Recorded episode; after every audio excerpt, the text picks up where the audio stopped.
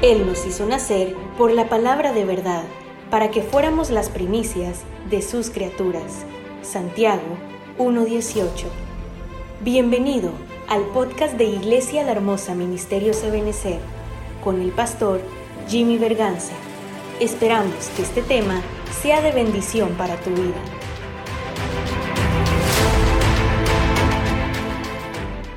tema yo le he puesto como título Los mandamientos, no los diez mandamientos, los mandamientos.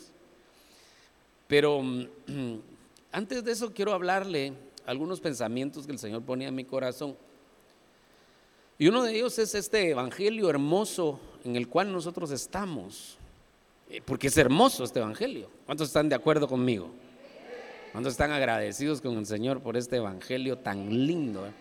una de las revelaciones más grandes para nuestra vida fue este evangelio, hermano. Es una revelación. No, no cambiarnos de cama religiosa, porque eso es como que al enfermo en el hospital solo lo cambian de cama. Me cambié, estaba en, una religión, ahora estoy en otra. No, de eso no se trata, sino que se trata de, de vivir y disfrutar los beneficios del Evangelio. E, evangelio lo que quiere decir son buenas nuevas. Usted sabe que nosotros necesitamos constantemente buenas nuevas. Las buenas nuevas ministran el corazón, alegran el rostro, dan esperanza. Por eso se llama Evangelio, porque el Señor eso es lo que vino a hacer. A dar buenas nuevas, a dar esperanza a todo aquel que se acerca a Él. O sea que para todos hay buenas nuevas. Ese es evangelio. El evangelio son buenas nuevas. Porque usted sabe que el mundo ahorita está lleno de malas noticias. El, COVID ahorita pasó a segundo plano. De hecho, hay países donde ya van a quitar todas las restricciones. Canadá está anunciando ya en algunos, algunas provincias, a no se le llaman estados, sino que se le llaman provincias, está anunciando que para el 15 de marzo quita todas las restricciones quita la mascarilla, quita todo. Pero pues, la población, pues la mayoría está vacunada también, entonces todo eso ha ido ayudando. Si alguien se le da COVID, solo le encierran cinco días y después siga chambeando, papadito. ¿ah? Solo póngase bien la mascarilla y siga. Solo cinco días lo están encerrando. la, la cosa eh, ya la están manejando mejor a nivel mundial. Pero mm, pero el, tema que ahorita está abordando el, planeta, el mundo, el mundo como sistema, es el problema de Ucrania allá en Europa. Eso está color de hormiga, hermano. Claro, nosotros eh, pues, no vemos a Ucrania en la Biblia como, como algo que va, a jugar un papel importante, eh, eh, específico, pero sí vemos el alboroto de las naciones. Y la Biblia dice, ¿por qué se amotinan las gentes? ¿Por qué las naciones están de aquí para allá? Y la Biblia también dice que íbamos a oír de guerras y rumores de guerras. Y eso, e, e, eso ya lo estamos viendo, está sucediendo en nuestras narices. ¿Por qué Ucrania está tan, tan peleado ese asunto, verdad? aquí hay tanto que hablar, los antecedentes que hay entre las naciones de Occidente y las naciones de Oriente. Hay, mucho que hablar porque Rusia eh, está tan a la defensiva y su mayor aliado es China, que son, son potencias mundiales. ¿Por qué? ¿Cuál es el asunto? Y aunque la China inicialmente no aparece en, la Biblia entre las guerras, porque van a haber guerras en, en la pretribulación, justamente cuando la iglesia está yéndose, va a haber una guerra en la tribulación y va a haber eh, en, la, en, la, en la primera parte de la tribulación, una guerra en la segunda parte de la tribulación. O sea que guerras fuertes se vienen. Eso está escrito. Pero la, la, la que más se aproxima es una que está amarrada con Israel. Rusia con Israel. Y una de las cosas que vemos es que China, eh, perdón, que Ucrania le queda en el paso a Rusia. Ucrania es un punto estratégico bélico, donde ellos, eh, eh, ellos necesitan ese espacio. ¿Por qué, ¿Por qué tanto, tanto el asunto? Esto está color de hormiga. Y mientras ellos están allá peleándose y, y tirándose y que si atacamos y preparando los tambores de guerra y, y desembarcando ya equipo militar estadounidense eh, en aquellas regiones, la gasolina para arriba. Ellos están estornudando y a nosotros nos da el dolor de cuerpo y la fiebre. Que sube la gasolina y sube todo. Todo sube. Entonces uno podría decir, ah, que se malmaten a ellos, ¿qué me importa? ¿cómo que qué me importa? Todo lo que está sucediendo en el mundo al final influye eh, en todo el planeta, hermano. Y también tenemos que ver cómo, por ejemplo, Rusia ha ganado terreno. Antes toda Latinoamérica era contra Rusia. Toda América era amiga de Estados Unidos contra Rusia. Ahora ya no. Nicaragua, pro Rusia. Venezuela, pro Rusia. Ahora, Brasil pro Rusia. Argentina pro Rusia. O sea que ellos ya están metidos aquí. Y si ellos están pro Rusia y Rusia los ayuda, lo más probable es que también en algún momento Rusia pueda poner bases militares en esos países. Que, que estamos hablando de Brasil y Argentina, que son unos grandes territorios que casi, solo con esos dos países, casi es Suramérica. Eh, Cuba pro Rusia, bueno, ellos siempre han sido pro Rusia. Eh, bueno, le mencioné Nicaragua, creo yo, ¿verdad? Y El Salvador, que está peleando con Estados Unidos y a ver si no se vuelve pro Rusia. La, la cosa es que pareciera que el problema es solo allá, pero también está afectando todo el planeta, todo el mundo está siendo afectado por lo que allá está sucediendo. Y al final lo que va a pasar es que hasta ahorita Israel está calladito. Calladito. Pero la Biblia sí habla que Rusia va a invadir Israel. pareciera como que esto es el inicio de algo que no va a parar.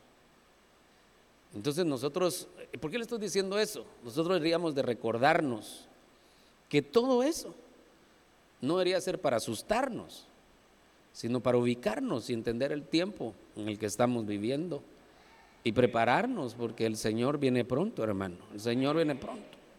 Y revisar el impacto que este Evangelio ha tenido en nosotros primero.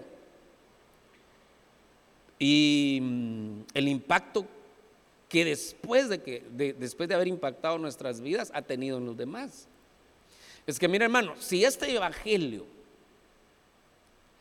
no me hace, aunque sea un poco más humilde, es que me volví religioso, solo se cambió de cama al enfermo.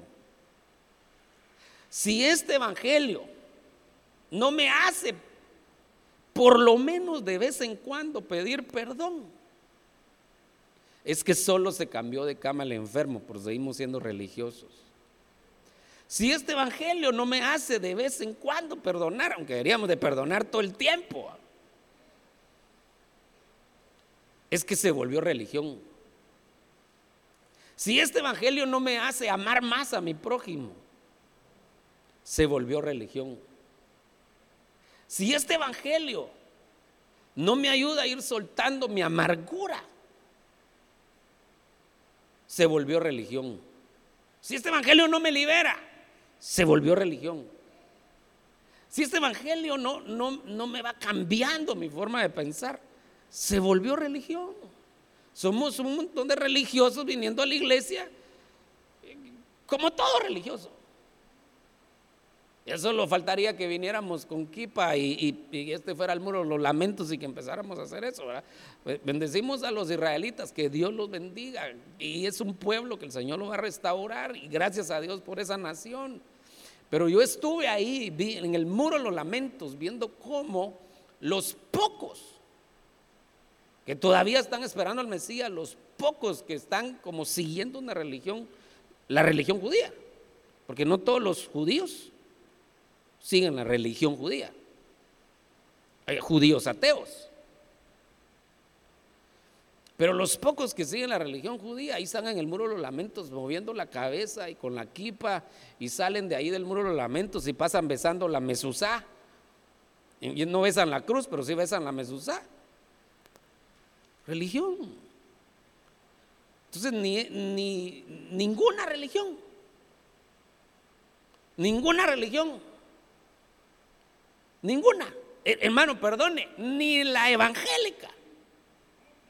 No es, no es ninguna, no es la religión. La que va a poder cambiar al hombre, la relación con Dios. Entonces tenemos que agarrar este evangelio y decir, este evangelio es glorioso, yo tengo que sacarle provecho, exprimirlo. Y que eso empiece a, en mi vida a hacer cambios, que se noten adentro y afuera se tiene que empezar a notar. Y ese impacto que este, el Evangelio está haciendo en mí va a impactar a otros. No puede ser que sea evangélico de años y los mismos clavos en mi casa, los mismos clavos en mi matrimonio. Me volví religioso. Algo tiene que ir pasando, por el amor de Dios. Algo. Aunque sea poco a poco. Entonces, ese es el punto. Porque mire, si no nos va a pasar las del hermano del hijo pródigo. Porque el hijo pródigo necesitaba reivindicación.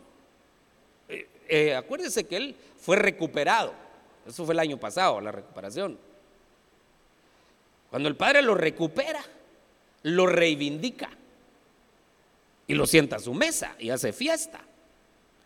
Y necesitaba reivindicación. Y bravo, bravo, qué bueno, el hijo pródigo reivindicado. Sí, pero el hermano mayor no se sintió reivindicado. Entonces aquí hay, hay dos, y los dos son hijos. Hay gente que se va a sentir reivindicada en este año. Y hay gente que como el hijo como el hermano mayor del hijo pródigo, no se va a sentir reivindicada, sino que va a seguir con su rutina de todo el tiempo, teniendo todo a su disposición. El padre le dice, si todo lo que tengo es tuyo, ¿qué te pasa? ¿Por qué estás alegando? Pero el, padre le dice es tuyo, pero no lo has disfrutado, no has aprendido a disfrutar lo que es tuyo.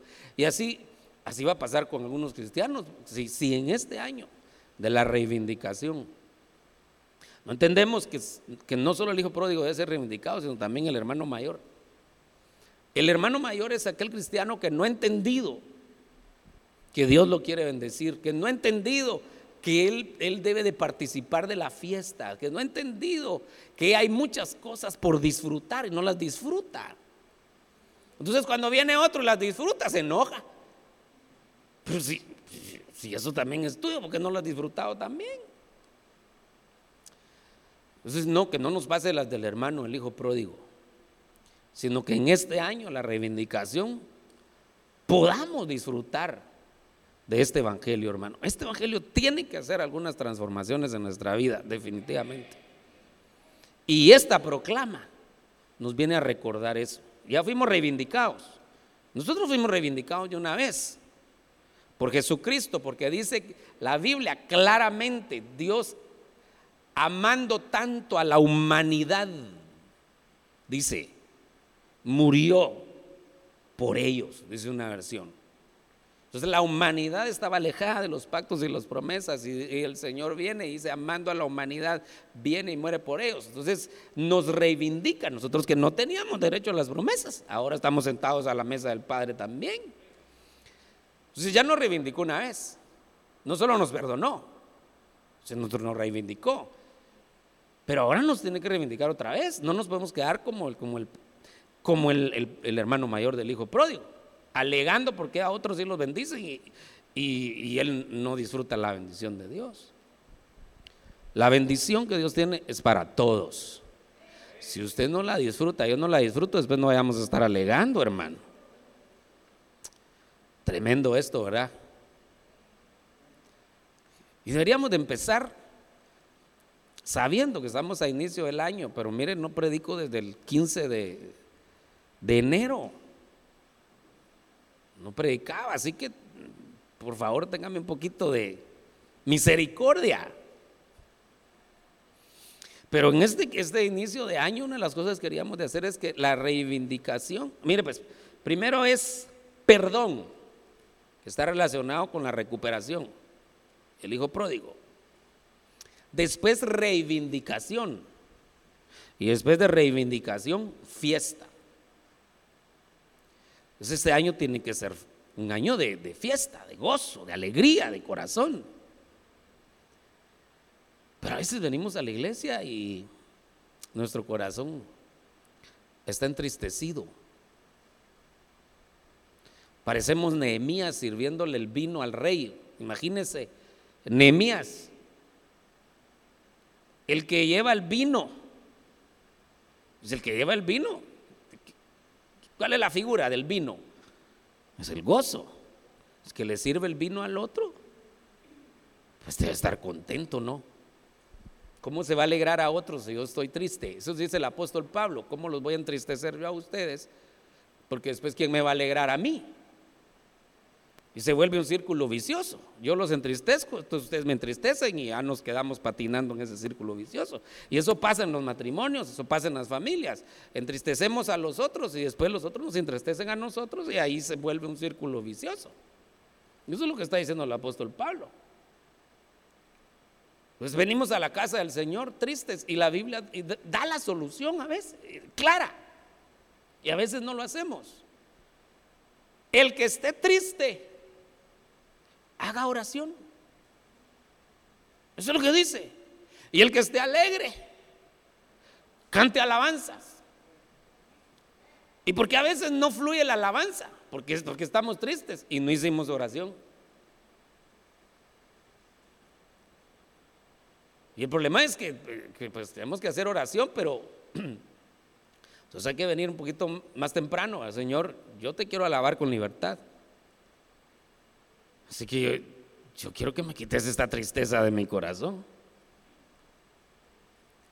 Teníamos una buena costumbre antes.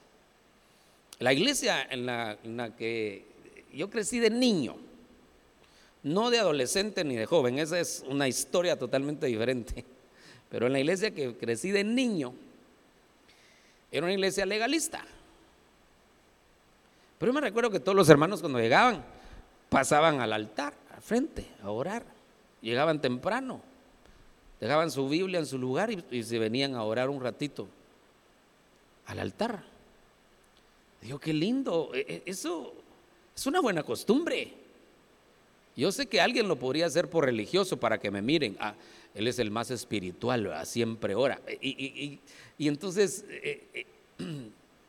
ya nos, nos, trabamos en eso porque, porque uno, el, uno juzga al otro y el otro se siente juzgado, entonces mejor ya nadie lo hace. Pero no, no se trata de, juzgarnos, sino que de decir, hay buenas costumbres. Yo creo que esa buena costumbre de venir temprano a orar nos debería de ayudar a que nuestros cultos también fueran mejor. Porque el que esté triste, a oración. Y entonces el que está alegre cante alabanzas, pues ya, ya hizo oración. Ya le dijo, Señor, yo me sacudo esta tristeza. Y entonces ya cuando empieza la alabanza, va, va a alabar al Señor con todo corazón. Pero ahora imagínense un director que dirija triste, hermano. Qué tremendo. Alaba, hermanos, pero si él está triste. Entonces lo que está ministrando es tristeza, aunque esté cantando, hay alegría en la casa hoy. Está ministrando tristeza. Le puedo hacer una pregunta. Téngame misericordia, hermano, desde el 15 de febrero que no, desde el 15 de enero que no predico aquí. Aquí porque sí he estado predicando. Le puedo hacer una pregunta. Quiero que me prometa que, se la va a contestar, que sí se la va a contestar, pero se la va a contestar hacia adentro. pero se la va a contestar con sinceridad de corazón. Esa es la promesa que quiero. No quiero que me vaya a decir un amén. No, no, no quiero que me responda a mí, sino que se responda a usted con sinceridad de corazón. ¿Estamos? Ahí va la pregunta. ¿Hay alguna tristeza en su corazón? Enraizada.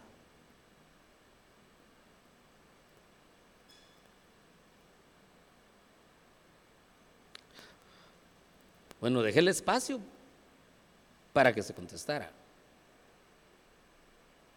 La siguiente pregunta. ¿Ha orado por eso? Específicamente. Decirle, Señor, quítame esta tristeza. Como dice el canto aquel, ahora cambiaré mi tristeza. Cambiaré mi tristeza, cambiaré mi dolor, los entregaré por el gozo de Dios. Que, hayamos hecho eso. yo entrego mi tristeza y que en su lugar venga tu gozo, Señor. Porque yo quiero disfrutar este evangelio, no quiero ser como el hermano mayor del hijo pródigo, renegando porque los otros bendecidos y yo todo empurrado. No, yo no, no, yo creo que la reivindicación es para el hijo pródigo, pero también para el hermano, el hijo pródigo. No puede haber tristeza en este año la reivindicación. Y el Señor tiene que ir ministrando esa tristeza en nuestro corazón, hermano. Quiero hacer una oración. Una pequeña oración. No he terminado, no he terminado de predicar. Pero si esto, pregunta que yo le hice, le, le habló a su corazón la pregunta, pues únase conmigo. Y si no, pues ore por otro y diga, Señor, cualquier otro que esté triste, ayúdalo, ¿verdad? Pero si no, dígale, ayúdame a mí. Padre, en el nombre de Jesús yo vengo haciendo una oración, pidiéndote que toda tristeza sea quitada en medio de tu pueblo, Señor. Aquella tristeza enraizada Aquella tristeza, Señor, tiene años de estar en, en esos corazones, en esas almas. La desautorizamos. La reprendemos, la cancelamos, pero te pido, Señor, que podamos entregar esa tristeza. Yo te pido que quites toda tristeza en medio de tu pueblo. Que en este año la reivindicación podamos entregar la tristeza. Y estamos haciendo esto que tu palabra dice, que el que está triste haga oración. Estamos ahora haciendo oración para que tú quites toda tristeza de raíz, de raíz. Y que la palabra tuya, Señor, tu Espíritu Santo y tu presencia alegren el corazón de tu pueblo, Señor trae alegría, trae gozo. Entregamos la tristeza y el dolor y lo cambiamos por el gozo tuyo. Que tú llenes de gozo cada corazón, cada familia, cada matrimonio aquí representado. En el nombre de Jesús. Amén. Amén. Dale un aplauso al Señor, hermano.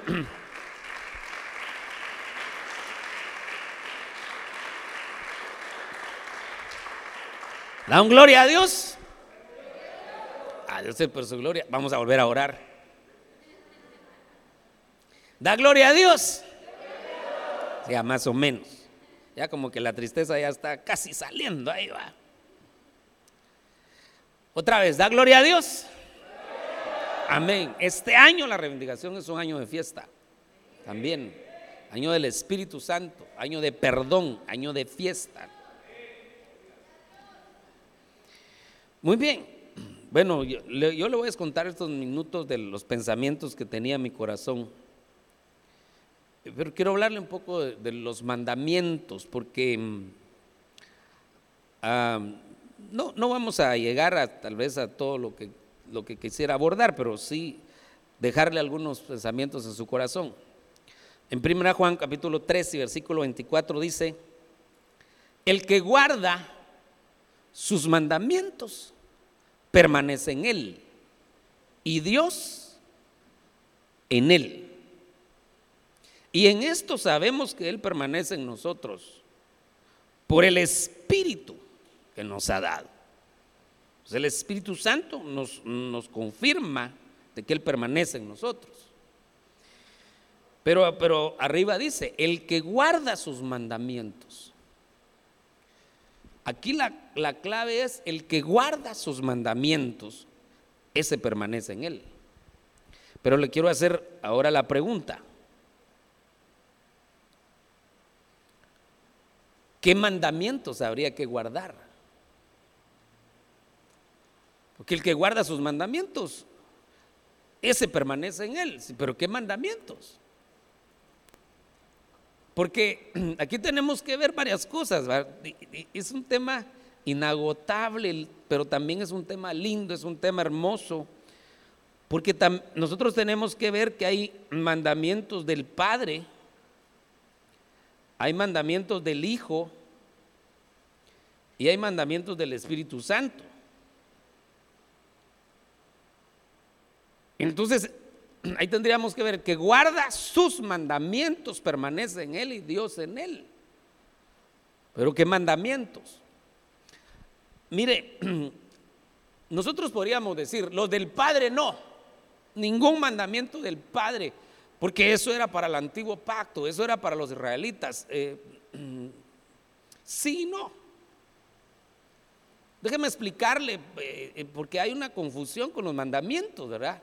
Nosotros no debemos de guardar mandamientos, pero aquí dice que sí, y está en el Nuevo Testamento. Entonces sí tenemos que guardar mandamientos, pero ¿cuáles?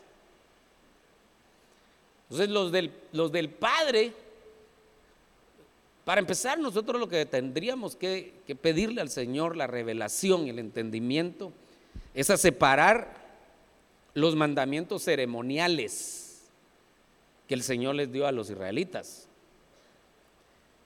los mandamientos morales, los mandamientos, em, se me fue la palabra, pero de higiene, sanitarios, las leyes sanitarias. Habían diferentes mandamientos. Pero, digamos, eh, el Padre, eh, si hablamos de los mandamientos ceremoniales, le dijo a los israelitas que tenían que llevar, eh, tenían que llevar para el perdón de sus pecados, tendrían que llevar lo mejor, su, mejor carnero tenían que llevar, sin, sin mancha, no tuviera defecto. El sacerdote lo tenía que examinar, le, le daban cuatro días al sacerdote para examinar al cordero, si el cordero de verdad cumplía los requisitos eh, que la persona iba a presentar. Ese era un, era un mandamiento ceremonial. Nosotros ya no tenemos que traer un corderito. Pero el Señor Jesús cumplió eso. Cuatro días estuvo siendo inspeccionado. Es que miren, las películas a nosotros nos, nos, han vendido la idea de que al Señor lo, lo, apresaron hoy en la noche y que mañana lo, lo, lo crucificaron. Pero no fue así. El Señor lo tuvieron cuatro días de Pilatos a Herodes, de Herodes a Pilatos, de Pilatos a los fariseos y todos tirándose la chibolita. ¿Y sabe qué decían todos? No hallamos culpa en él. No hallamos nada que merezca a él la muerte. Todas las autoridades lo declararon justo durante cuatro días. Entonces en sombra Él cumplió eso. Él es nuestro Cordero, es el Cordero de Dios que quita el pecado del mundo. Entonces nosotros ya no tenemos que venir con un corderito. Ese mandamiento no aplica. Otra cosa que el Señor hizo fue que a los, a los, a los israelitas los puso en pausa y también les quitó el sacerdocio levítico. Por eso hemos enseñado que el Señor Jesús murió miércoles a las 3 de la tarde y resucitó sábado a las 3 de la tarde. No resucitó domingo como nos han vendido las películas.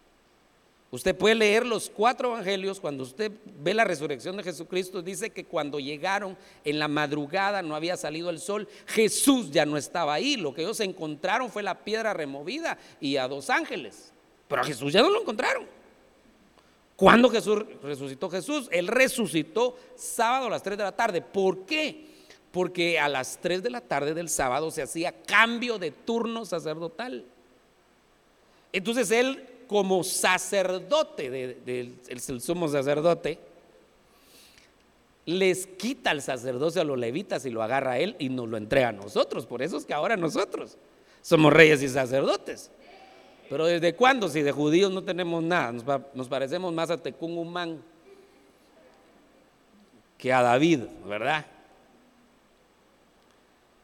Pero ¿por qué somos sacerdotes? No hemos ido a ningún seminario. Porque nosotros estamos metidos en Cristo y Él es el sumo sacerdote, nosotros somos sacerdotes a la manera de Melquisedec, ¿verdad? Según el orden de Melquisedec. Pero así dice la Biblia, que ahora somos reyes y sacerdotes. ¿Pero por qué? Si antes eran los levitas. Porque el sábado a las 3 de la tarde el Señor recogió, les quitó. Hubo cambio de turno sacerdotal. Y a partir de ahí los levitas quedaron inhabilitados. Esas son leyes ceremoniales. Esas para nosotros aplican en sombra, pero no aplican literal. Pero le voy a poner una, un ejemplo de algunas leyes. Porque hay gente que cuando habla de mandamientos, de una vez le pone una gran X al, Antiguo Testamento, al, Pentateuco. Y no, momento, momento y momento. Le voy a poner algunos ejemplos. Decía, decía dentro de las leyes de los israelitas, porque dentro del, entre leyes y mandamientos y ordenanzas ellos tenían que cumplir 613 en total. Pero digamos, había una que decía, no moverás el lindero afectando a tu vecino. Respeta tu lindero, papaito. Le pregunto, ¿será que eso todavía le agrada a Dios o ya no? ¿Le agrada, ¿Le agrada a Dios que uno respete el lindero del vecino? Sí, pero eso está en la ley de Moisés. Entonces, ¿qué? Lo votamos y decimos, no, no, eso no es para mí. ¿Cómo que no es para mí? Sí, tengo que respetar el límite, el lindero. Nada que ir sembrando palitos para irle corriendo el, cerco. O agarrarme la calle, como ya no tengo patio en mi casa, entonces me agarro media calle y ahí hago mi jardín. Pues si la calle no es de uno. La calle es pública, es un bien común. Entonces, ese, ese, ese punto de, de, ponerle una cruz a todo al, al, Pentateuco no está bien. Tendríamos que separar las leyes ceremoniales y algunas leyes morales. Otro, otro ejemplo. El Señor ahí dice en el Antiguo Testamento que para Él es una abominación que un hombre se eche con hombre y que una mujer con mujer. ¿Será que ahora a Dios, él ya cambió de opinión y a Dios ya le agrada eso? Eso sigue siendo una abominación. Entonces, eh, eh, tenemos que revisar cuáles sí, cuáles no. Y yo le voy a hablar de, cuatro mandamientos del Padre, solo pero pues estoy preparándole su corazón, porque aquí dice que el que guarda sus mandamientos. Y algunas cosas que tenemos que ver del Padre que no han sido anuladas. Otras que han sido potencializadas. Por ejemplo, el Hijo. El Hijo dio sus mandamientos. Y lo que hizo él que potencializó algunos mandamientos del Padre. Por ejemplo, él dijo, ustedes han oído lo que dice la ley, no cometerás adulterio. Y el Señor dice, el Señor Jesús dice, mas yo os digo, ah, ahora es mandamiento del Hijo. Pero está agarrando un mandamiento del Padre y lo está potencializando. Mas yo os digo, el que mira a una mujer y la codicia, no que la mire, pues si no, ¿qué haríamos? Tendríamos que estar con los ojos tapados. Pero el que mira a una mujer y la codicia en su corazón, ya adulteró con ella en su corazón. Vaya pues, es un mandamiento del Hijo. Es el mismo de no cometerás adulterio. Solo que ahora está relacionado con los ojos y con el corazón, no solo con el acto. Ahí tendríamos que ver los mandamientos del Hijo. Y los mandamientos del Espíritu Santo son los mandamientos dados por los apóstoles. El apóstol Pablo, el apóstol Pedro, el apóstol Juan dieron mandamientos. Y esos fueron inspirados por el Espíritu Santo. Por ejemplo, el velo en la mujer. Toda mujer que ora o profetiza, eso dice la Biblia claramente. Y que ora, profetiza, que se cubra su cabeza. Ese mandamiento lo dio el apóstol Pablo por el Espíritu Santo. Eso es un mandamiento del Espíritu dado por un apóstol. Entonces hay mandamientos eh, eh, eh, dados por el Espíritu Santo. Hay mucho que hablar de los mandamientos. Del Padre, del Hijo y del Espíritu Santo.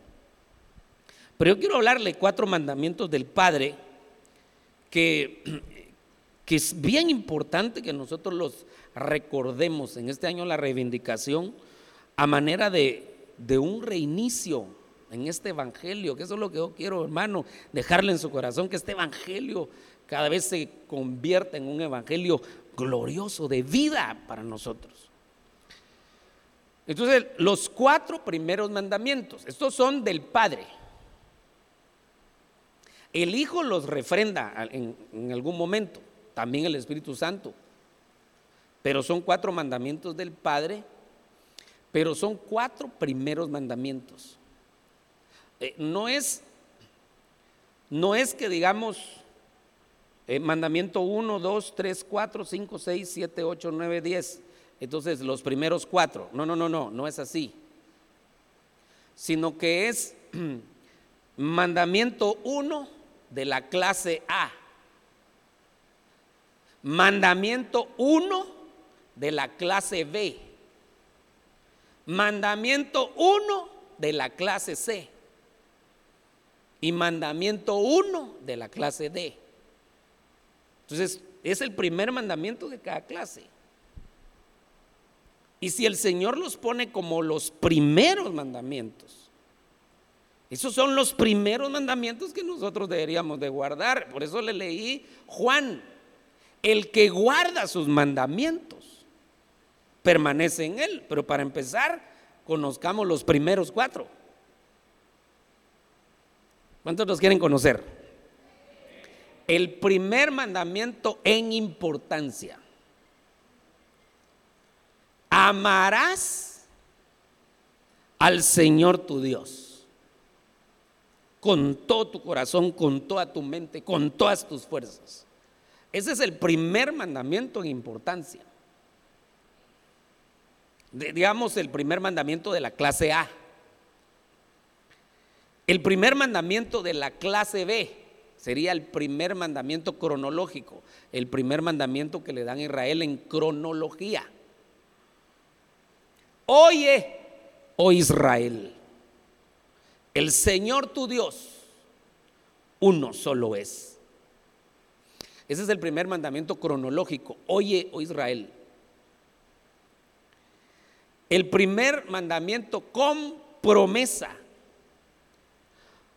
Honra, padre y madre, para que te vaya bien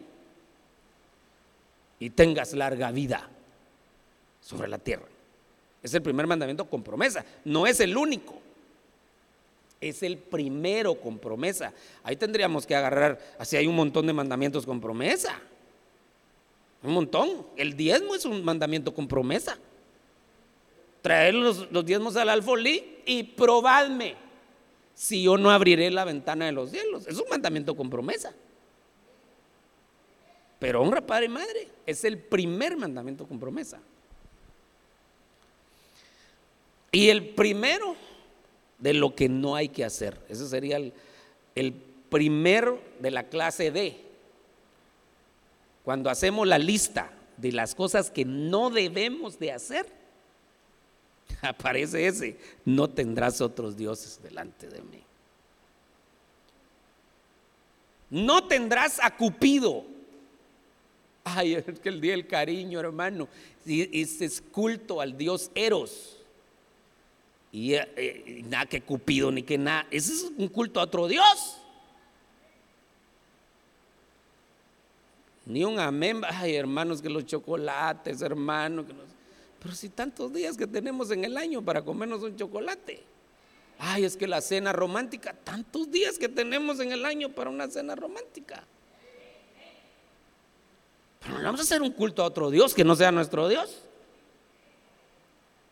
Mucha gente, mi hermano, usted no, pues, usted no, pero, hay personas que en la iglesia no aplauden, pero sí, para el cariño ahí, se apuntan para todo. Pues un culto a otro Dios. Ah, entre paréntesis, voy a ir de abajo para arriba, porque así vamos a quedarnos al final. Primero de lo que no hay que hacer. Que eso quiere decir que uno debería tener una lista, según la Biblia, de cosas que uno no debería de hacer. Claro, lo primero que uno no tiene que hacer es tener otros dioses. Y uno de los dioses es el dinero. Claramente lo dice la Biblia que uno no puede servir a dos señores. Y, pone al dinero Perdón, hermano, pero así lo pone la Biblia. En contraposición a Dios. No puedes servir a dos señores al mismo tiempo. No puedes servir a Mamón y a Dios. A las riquezas y a Dios. Entonces, eso sería lo lo que no hay que hacer. Tener otro Dios. O yo mismo puedo ser mi Dios. La egolatría. Podría ser mi Dios, el dinero, yo mismo, tantas cosas. Pero mm, saquémosle ahí una estillita. Hay cosas que no debemos hacer según la Biblia y le aseguro que nosotros no tenemos una listita de cosas que no deberíamos de hacer y no necesariamente están en el Pentateuco, en el libro de Proverbios. Solo busquemos en el libro de Proverbios y ahí vamos a encontrar un montón de cosas que no deberíamos de hacer.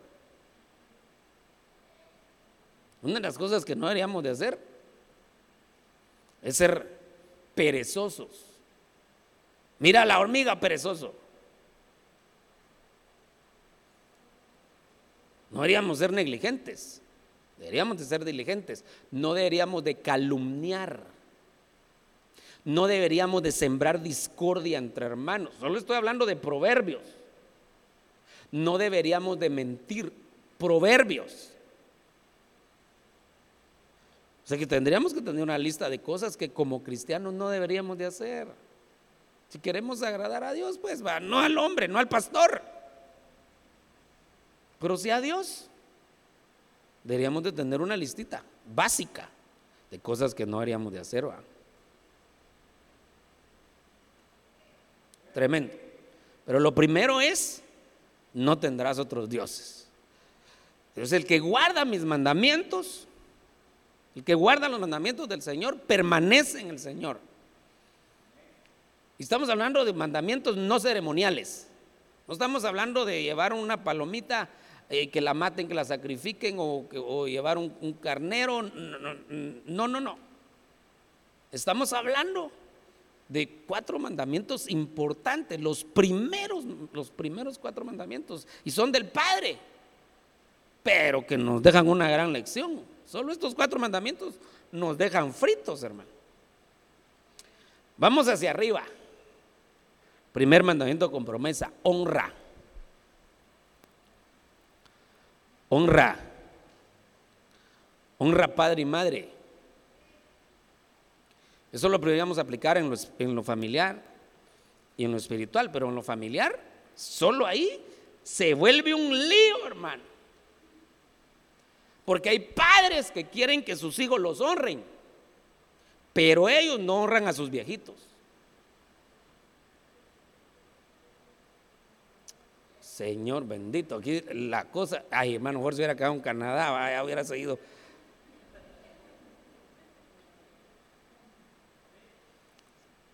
¿Cómo así? Amén, que hubiera quedado en Canadá, la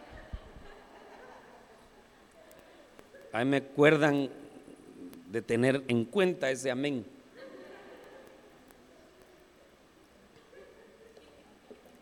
Muy bien. No, pero es, que es cierto, hermano. ¿Cómo le puedo decir yo a mis hijos? Ustedes tienen que aprender a honrarme. Y ellos me están viendo a mí que yo no honro a mis padres. Eso no puede ser. No puede ser. Ay, hermano, mis papás ya se murieron. Pues entonces honre a sus suegros. Honre a sus suegros. Aunque pues ahí el cónyuge debería ser el, que los honre. Pero mire, pues solo ahí hay un clavo. Porque entre los esposos no se ponen de acuerdo a veces. Para mi mamadita todo. Pero la pobre hermana para su mamadita de los vueltos anda ajustando. Entonces, nos, podemos, nos vamos a ahorrar a tus padres, vamos a ahorrar a los míos también. Mil para ellos, mil para los, mis padres. Porque ¿cómo le vamos a enseñar a nuestros hijos a honrar padre y madre si nosotros no honramos padre y madre? A la que serio se puso esto. ¿Por qué se puso tan serio este hermano? No me vaya a contestar, pero le, le hablo a los papás que todavía tienen vivos a sus papás. No se ha olvidado de sus viejitos, Que sea para los dulces, para las aguas, hay que mandarle algo. No puede ser que, no, no se les honre, porque esa es la forma de honrarlos, ¿no? Ya, ya, ya usted está casado, ya tiene hijos, ya ahorita no los va a honrar con la obediencia. Ahorita los va a honrar soltando algo. Claro, hay que platicarlo porque en la familia hay un presupuesto, o debería de haber. hay un presupuesto, sé que hay compromisos, pero dentro del presupuesto, pues algo tiene que salir, aunque sea para, o para una medicina, pues. Ahorita que fuimos allá, usted sabe, a la actividad esta, donde fuimos a, hacer eh, la actividad de es que no quiero decir el nombre, ¿va? pero usted ya sabe que vamos a ayuda, víveres y jornada médica. Eh, pues yo pues pude ver algunos viejitos y, y, sus hijos, pues, ¿dónde están sus hijos? ¿Dónde están los hijos de esos viejitos? Que ni siquiera tenía quien los llevara. Puede ser. Bueno, entonces eso es en lo familiar pero también en lo espiritual. Entonces el Señor da la oportunidad de que uno también arranque una bendición, no solo de sus padres biológicos, sino también de sus padres espirituales. Y ese tema de la paternidad es tan complicado también, ¿verdad? Porque a veces cuando hablamos de la paternidad hay gente que se siente como, ay, el, pastor de plano quiere que yo le diga papá. Pues, pues no necesariamente. No necesariamente. Que me diga papá o papi o papito. Que bueno, si me lo dice, gloria a Dios. Yo también le puedo decir hijo, no hay problema. Pero no es tanto que se lo diga o que me lo diga, sino que vivamos esa realidad. Pues yo a mi apóstol, yo le digo apóstol, algunas veces cuando le escribo algún mensaje le pongo papá, pero le digo apóstol. Pero me siento hijo. Y lo honro como mi papá. Pero Eso es en lo espiritual, pero también en lo biológico. Ah, ahí hay otra cosa, que a veces queremos honrar solo al papá que se portó bien con uno. Con mi mamadita, ella sí, ella sí la honro. Con mi papá que se lo lleve el tiburón. cuando yo era chiquito me abandonó. Y no, la Biblia no dice eso. Honra padre y madre y, se portó mal. ¿Y, quién eres tú para juzgarlo? Ese es el rollo de él. El rollo mío es, honrar. Tremendo. Honra padre y madre. Entonces el que guarda los mandamientos permanece en el Señor. Y no podemos desechar los mandamientos del Padre, todos. Y mire estos cuatro. El primer mandamiento cronológico. Oye, oh Israel. Aquí tenemos que aplicarlo en, en dos sentidos. Otra vez, en lo natural y en lo espiritual. Porque el oído, ese es uno de los problemas, esa es una de las razones por las que hay mucho problema en, en las familias, porque todo el mundo quiere hablar, pero nadie quiere oír. Y entonces el oído está cerrado. No, no, se vaya a ofender por esto, esto no lleva nombre y apellido, sino que es un pasaje de la Biblia que lo va a mencionar. A veces en la Biblia se dicen cosas muy, muy fuertes, pero, pero ni modo. Que dice que el que no oye es como una cobra. Una cobra sorda que cierra su oído al encantador, así dice la Biblia. Entonces a veces el culebra no solo es el que se arrastra, buscando sacar algún beneficio. No, no, no. A veces el culebro es el que no oye.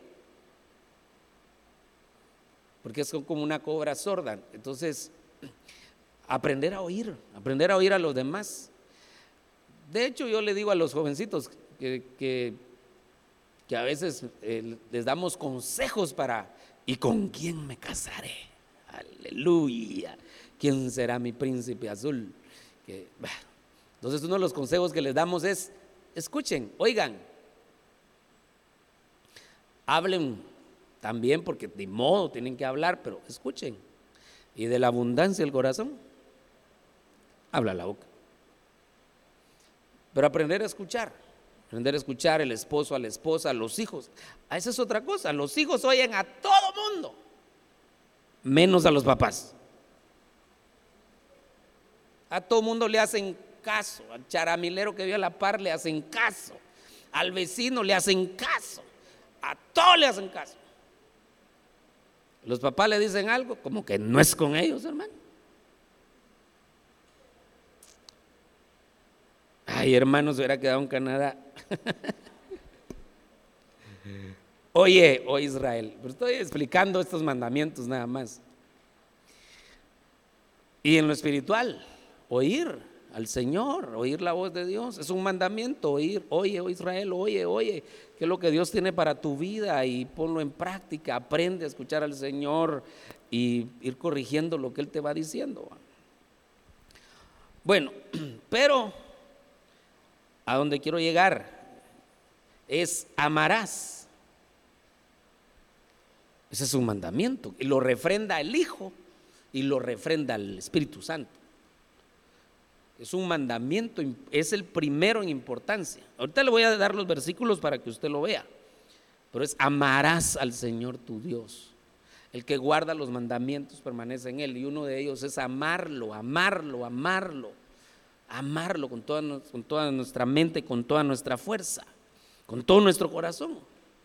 Y ese también tiene que ser un aprendizaje. Ahorita se los voy a, le voy a poner los versículos solo para que los tenga ahí. Mateo 22, 37. Y le dijo, amarás al Señor tu Dios con todo tu corazón y con toda tu alma y con toda tu mente. Este es el grande y el primer mandamiento. Pero el primer mandamiento en importancia. Mateo 22, 37. Ahora vamos a Marcos 12, 29. Jesús le respondió, el primer mandamiento de todos. Pero perdone, ¿Y no aquí decía que este era el primero, pues? Aquí dice que este es el primero. Es el grande primer mandamiento. Sí, pero es el grande primer mandamiento en importancia. Porque mire este. El primer mandamiento de todos es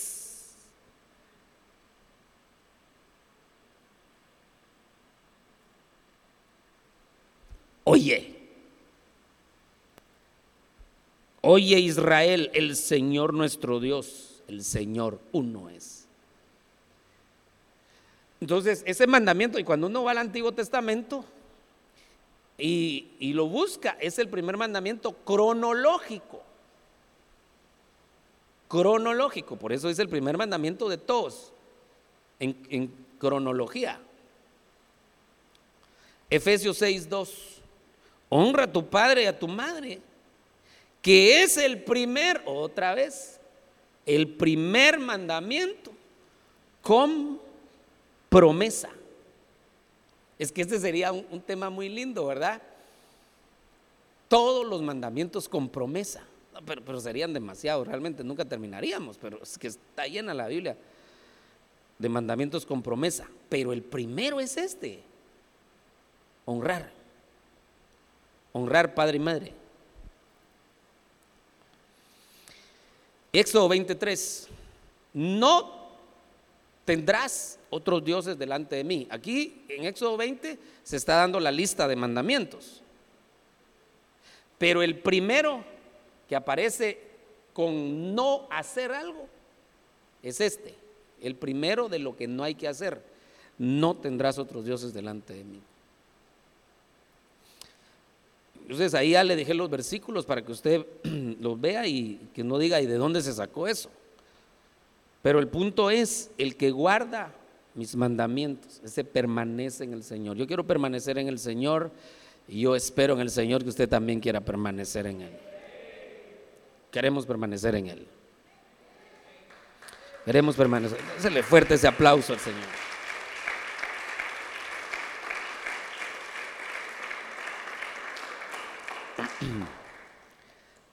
Pero yo quiero quedarme en el primero, este. Amarás al Señor tu Dios.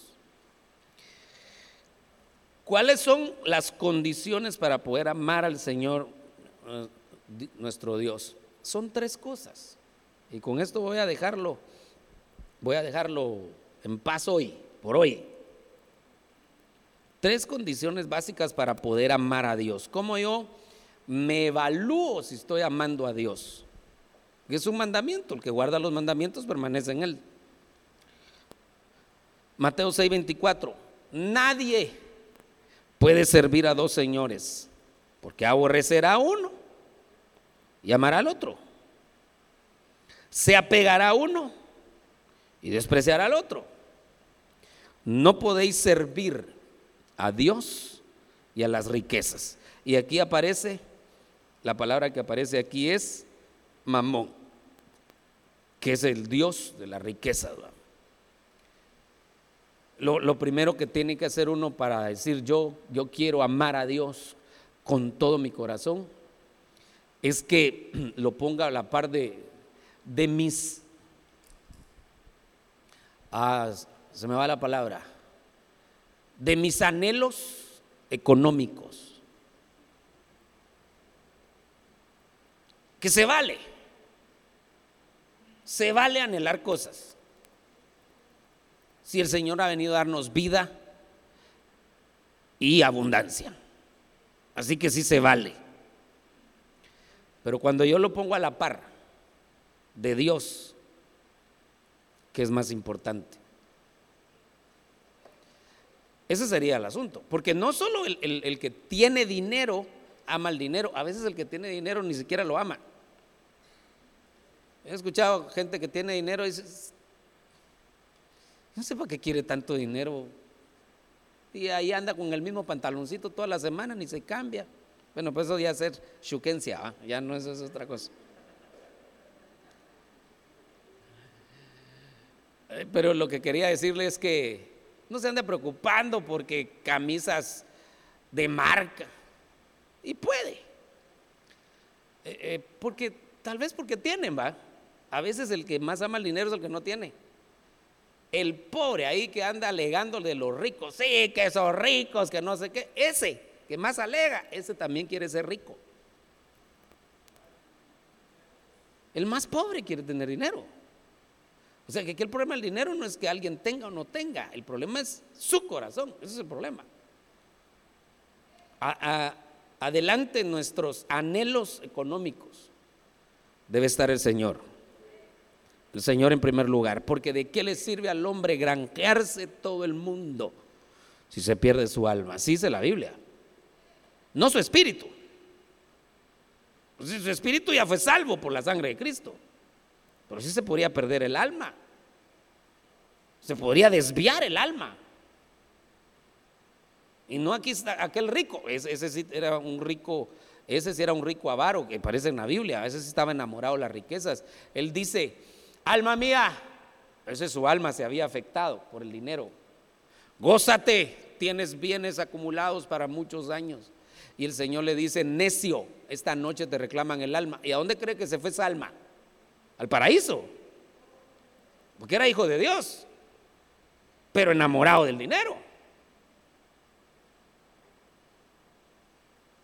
Seguro a un lugar de tormento, pero, pero porque tenía dinero. No, no, no, no era por eso. Era porque se había enamorado del dinero.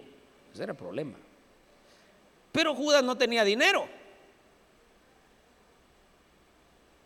Judas no era millonario, pero por dinero vendió al Señor. Entonces un Judas, no solo Judas lo entendemos como un traidor, sí, sí, un traidor, el que vende al Señor por dinero. Tremendo. ¿ah? Entonces la primera condición es que nuestro corazón no esté dividido, que Él sea el primero en todo. Amén. Segunda condición. Ay. Primera Juan 4:20. Si alguno dice, yo amo a Dios y aborrece a su hermano, es un mentiroso. Porque el que no ama a su hermano, ¿a quién ha visto? No puede amar a Dios. ¿Quién no ha visto? Entonces, segundo requisito, para yo evaluarme cómo está mi amor con Dios. Es un mandamiento, amarás a Dios, es un mandamiento. El segundo requisito es evaluar mi amor con los hermanos. Qué tremendo, ¿verdad? Si a veces ni siquiera nos amamos a nosotros, hermano. Ay, que Dios nos ayude a amar a Dios. ¿Cuántos quieren aprender a amar a Dios? Yo quiero amarlo con todas mis fuerzas, con todo mi corazón. Ese es un mandamiento, yo quiero hacerlo. ¿Cuántos quieren amar al Señor? Ponga su mano en su corazón y diga, Señor, que tú seas el primero en mi corazón. Ahora pongan la mano en su hermano que está la par suya y enséñame a amar este aunque sea feo, Señor, por favor. Ay, Señor.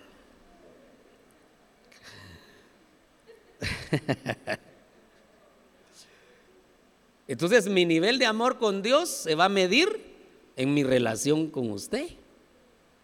En mi relación con usted así se va a medir. Si la gente que anda peleando con todo el mundo, que no me diga que ama a Dios. Si aquí lo dice, que dice que ama a Dios y aborrece a su hermano, es un mentiroso. No lo digo yo, y lo dice la Biblia. Y la tercera condición y de aquí se desprende otro tema. Primera Juan 4:19. Nosotros amamos porque Él nos amó primero. ¿Cuál es ahí? ¿Cómo entendemos ahí esa, esa, condición? Primero, primero miremoslos como, como, un, como un hecho. Podemos amar porque Él nos amó primero. Es decir, él nos metió a un círculo virtuoso, donde Él comenzó. Es que mira, ese es el problema a veces del amor, que todos queremos que nos amen, pero nadie da el primer paso. Y Él nos está mostrando que Él fue el que dio el primer paso. Él dio el primer paso. Yo, a mí me van a amar, va a haber gente allá en Tiquizate que me va a amar. Pero yo los voy a amar primero. Él dio el primer paso. Muy bien, entonces ese es un hecho, pero miremos la condición entonces. Para que nosotros lo podamos amar, tenemos que sentirnos amados. Entonces hay mucho pueblo de Dios que no se siente amado por Dios, hermano, y, y, eso le ha afectado su corazón. Se enfoca a veces en las cosas malas que le suceden y se le olvida toda la misericordia y cómo Dios se ha manifestado en su vida tantas veces.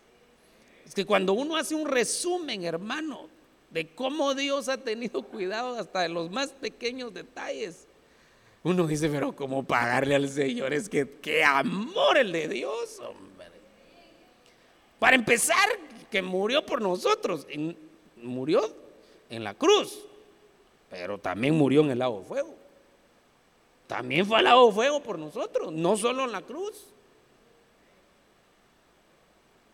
imagínense si eso no es amor. El lago de fuego, el lago fuego, el diablo todavía no ha llegado. Va a terminar ahí, pero no ha llegado. Y el Señor ya fue por nosotros. Porque Él llegó ante el Padre y dijo, quiero que inscribas a Jimmy en el libro de la vida. Y el Padre dijo, sí, pero Jimmy se merece el lago de fuego yo voy en lugar de él. Si es que amor es el Señor, hermano. Y siendo yo tan indigno, tan inmerecedor, Él lo hace. Pero como si eso fuera poco, ha tenido cuidado de mi vida. ¡Ah, qué lindo es el Señor, hermano! Qué lindo, qué, amor el de Dios, es como pagarle tanta misericordia, tanto favor. Entonces yo le, le doy un consejo para este año, para que aprendamos a amar al Señor. De vez en cuando, en lugar de quejarnos, hagamos un recuento de cómo el Señor nos ha mostrado su amor en aquellos momentos en los que tal vez nadie nos tendió la mano, en aquellos momentos en los que tal vez nos sentíamos solos, en donde ya no hallábamos salida y aparece la, la mano poderosa de Dios manifestada en nuestra vida, hermano. Dios teniendo cuidado en nosotros, en nuestro entrar, en nuestro salir, en nuestro levantar, en nuestro acostarnos, hasta en nuestras necesidades de nuestra almita. Dios tiene cuidado los deseos más pequeños de nuestro corazón. Él tiene cuidado. que tenemos un Dios tan lindo, hermano, que demuestra su amor. Él demuestra su amor. No solo dice te amo, Él lo demuestra. Yo le invito a eso, a que haga una lista. Si me ayudan con el piano, por favor. Y una lista, decir, una lista de cosas de las que el Señor ha hecho en su vida. Y yo sé que usted se va a sentir amado y de veras va a decir, Señor, pero ¿cómo podré? Como dice ese conto, ¿cómo podré pagar tanto favor? Porque hay mucho pueblo que no, no ama a Dios, porque no ha hecho un recuento de cómo Dios se ha manifestado en su vida y cómo Dios ha obrado a pesar de nuestras infidelidades. Dios ha tenido cuidado en nuestra vida. Gracias por escuchar el podcast de Iglesia La Hermosa Ministerios Ebenecer con el pastor Jimmy Berganza. Recuerda que puedes seguirnos en nuestras redes sociales como Ministerios Ebenecer Tiquizate en Facebook, Instagram y YouTube. Que Dios te bendiga.